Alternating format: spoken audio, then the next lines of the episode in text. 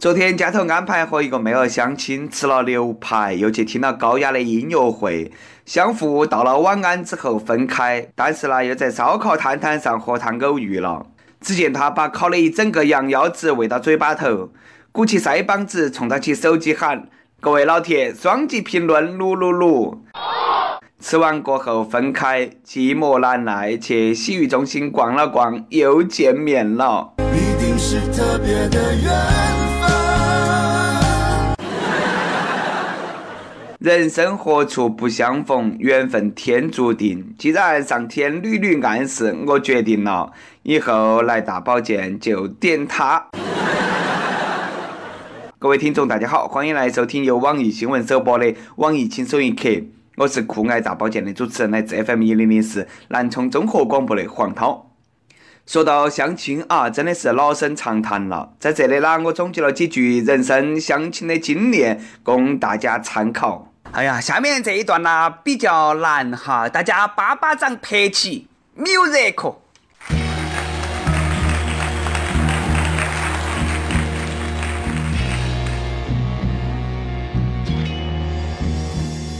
相亲苦，相亲累，相老半天不般配，又打烟又打糖，打来打去还是黄。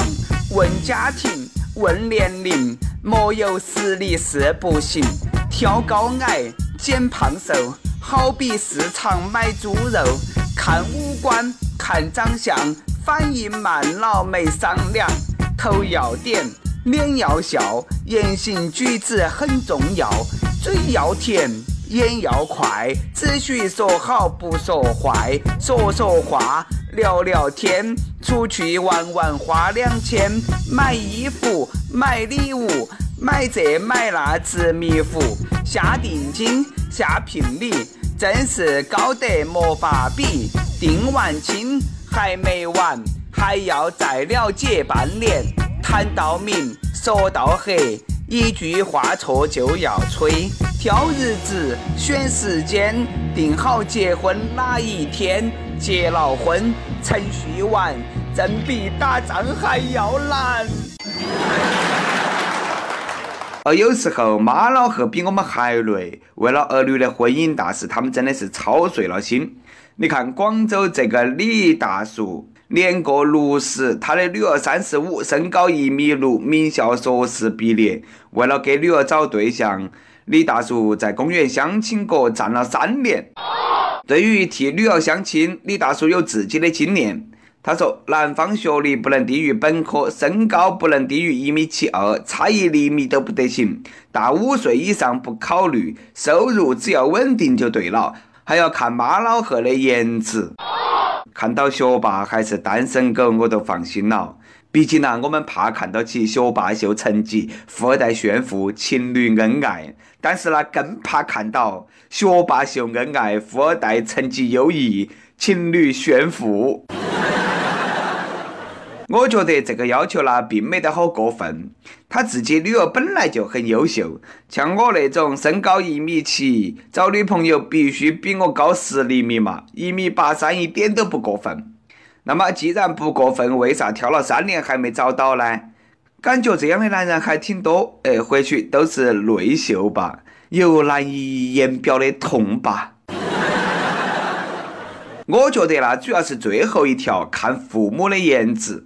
三十五岁左右的男士啊，他的妈老汉都是在五十五岁到六十岁之间，就算有颜值嘛，你也看不出来了嘛。所以说啦，一来看到未来老丈人那么多事，这个男方嘛直接也 pass 了嘛。有你这个老贺，嘎，你女儿何愁不单身呐？爸爸爸爸爸爸爸爸，亲爱的爸爸。当然也要从自己的身上找毛病。就说我嘛，嘎，在同学面前各种能扯把子、花式开车，但是呢，碰到异性，我连屁都不敢放。我觉得我这样很不老司机呀。这个年头搞对象不容易，有一厘米不能够少的，也有非公务员不嫁的。你看这个妹儿叫刘小红，从二十三岁到三十二岁，用了整整九年时间，她还是没有把自己嫁出去。这个姑娘呢，条件相当好，有车有房，是公务员。虽然说妈老汉都在催，自己也着急，但是呢，他不想失去自己的底线，一心想找个公务员，没得房也要得，有自己的标准无可厚非。但是啦，妹儿啦，你这个不是嫁男人，是嫁职业啦。就像别个老是说我嘎，哎呀，莫总想娶个技术好的，眼光不能够这么肤浅，也要看哈长得漂不漂亮。不过缘分那个东西真的不是外在条件决定的，看对眼了，其他的都不是的事。湖南居民王先生，你看很有缘，飞来孽缘说的都是他。当时呢，他在路边抽烟，天上突然飘来一个巨大的氢气球，碰到他的烟锅巴上，立刻发生了爆炸，炸得王先生呐全身多处严重烧伤，直接紧急送医。更令人惊讶的是。这只惹祸的氢气球横跨重庆、湖北、湖南三省，共六百公里，最终碰到起了王师傅的烟锅巴，炸了。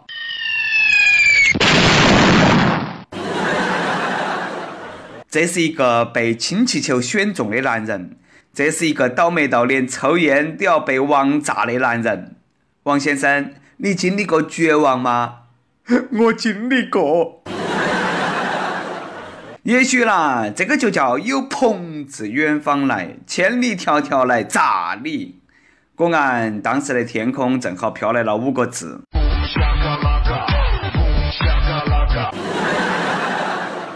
不过气球也很难过啦，本来说的是打算来个环球旅行，才飞六百公里就炸了，他去哪儿说理嘛？气球说：“呃，是烟碰的我。”烟说。使气球非要靠过来，真是公说公有理，婆说婆有理。而这个故事告诉我们，吸烟有害健康。你看多么生动的禁烟广告啊，都是有点惨。建议以此事实为原型拍摄禁烟广告。其实看抗日神剧就有公益广告的疗效。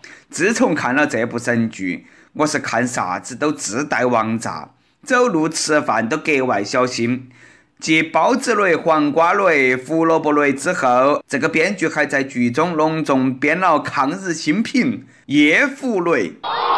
这个夜壶那不简单呐！你不往里头屙尿没得事，一往里头屙尿，十秒钟绝对炸飞鬼子啊！杀伤力一级棒。这个就是传说中的屌炸天吧。可能啦，前列腺有问题的鬼子全部遭炸死了。以后日军军官写回忆录都会那么写道：“震惊！男人前列腺得了病，竟然送了命。”抗战剧真的是涌现出了大批的发明家和幻想家。不晓得为啥子，我看到那种剧，我啷么觉得很丢脸呢？每日一问，你看过啥子奇葩雷剧吗？跟大家说一下是什么样的雷人剧情。看到这种事，我也觉得很丢脸了。说一个外地姑娘去桂林旅游去耍，因为拒绝下车买东西购物，遭到导游恐吓，姑娘就拿出了手机录像，导游则大声吼：“你拍什么拍了？去去去！你等一下试试？你坐我身上，我叫你滚下去！你别再照了，再照我把你手机砸了！我叫你下不了车，我跟你说。你打到我脸了！我我跟你认怎么样？欠杀！你是欠杀！”丽江蹲，丽江蹲，丽江蹲完桂林蹲。看来桂林导游成功转移了大家对丽江的注意力。在此，丽江表示：“兄弟啦，谢了，大恩大德，莫齿难忘。”兄弟大过天呐，世界多变幻。以后出去旅游，我要提前练两年。毕竟呐，现在没得点武功，都不敢出门了。以前我的朋友也是那么跟导游对到起干的，现在舒服惨了，一日三餐都有人喂。不过功夫再高也怕菜刀，功夫再高一砖撂倒。像这种旅游乱象，哎，不好生管哈子，以后还会有人会挨砖脑壳、挨巴掌。好在桂林旅发委火速对这个事情做出了处理，该吊销导游证的都吊销，该放实行名单的都放，该道歉的就道。当然了，这个是旅游行业存在的普遍现象，我们不能够一竿子打翻一船人。在呼吁整治的同时，也请大家奔走相告，莫图相因，莫图相因，莫图相因。据说这个妹儿报的团是四十块钱的本地一日游，报团的时候已经协商过了要购物，当事人这个属于违约，打人肯定不对，违约更不是打人的理由。再说了，本来你那个约都不合理，嘎，但是呢，你图相因。哎呀，你们都长点心嘛！四十块钱的团你都敢去，也是厉害呀！这种跳楼价的团，很明显都是周瑜打黄盖一个愿打一个愿挨嘛！四十块钱连车费都不够，图小便宜吃大亏都是这么来的，自己往枪口上送，是不是有点自取其辱的感觉嘛？所以说啦，虽说一个巴掌拍不响，但孤掌难鸣这个成语，古人也是诚不欺我啊。跟帖 UP 榜上期问各位益友，在读书的时候有接受过性教育吗？说下你们启蒙的故事。益友三生有幸与你作伴说，第一次接受性教育是在初中，那个时候在城头上学有多媒体，放学之后多媒体一般都开启。作为一个农村人，每盘看到起城头的同学放学之后聚在一起看多媒体，我想城里的同学真爱学习。然后呢，我为了好好学习，有一天我也凑过去看多媒体，然后都没得然后了。我的性教育就从此走上了不归路。事实证明，好生学习是多么的重要，嘎，不要旷课。网易浙江省金华市网友说：“我的启蒙故事还是在轻松一刻听语音版的时候，主持人说起的。”哎呀，哪个能够想得到嘛？我既然是你的启蒙老师，惭愧惭愧啦。一首歌的时间，亦有六六八七说，被冷暴力分手快一个月了，我们在一起五年了。他身边的朋友、同事都不知道有我的存在，就因为我想给他一个惊喜，情人节的时候去他公司门口等他，他的朋友、同事才知道了我的存在，就这样被冷暴力分手了。这些年我对他的好，对他的付出，我身边的朋友都觉得不值。这些年为了他，我和我的姐妹越来越远了。被分手二十多天，你才知道，姐妹们走得再远，当你伤心的时候，他们会一直在你的身边。我想点一首金海心的《女人的咖啡》送给他们，谢谢他们一直在我的身边。好在啦，那些撇日子啊都熬过去了，剩到起的都是好运气了。姑娘，祝你幸福。有电台主播想用当地原汁原味的方言播《轻松一刻》，并在网易和地方电台同步播出吗？请联系每日轻松一刻工作室，将你的简介和录音小样发到 g i 老去以艾特幺六三点 com。以上就是我们今天的网易轻松一刻。你有啥子话想说，可以到跟帖评论里头去呼唤主编曲艺和本期小编波霸小妹秋子。对了，曲艺中间的公众号曲一刀里头有很多的一些私密硬货和你分享，敬请关注。好的，我们下期再见。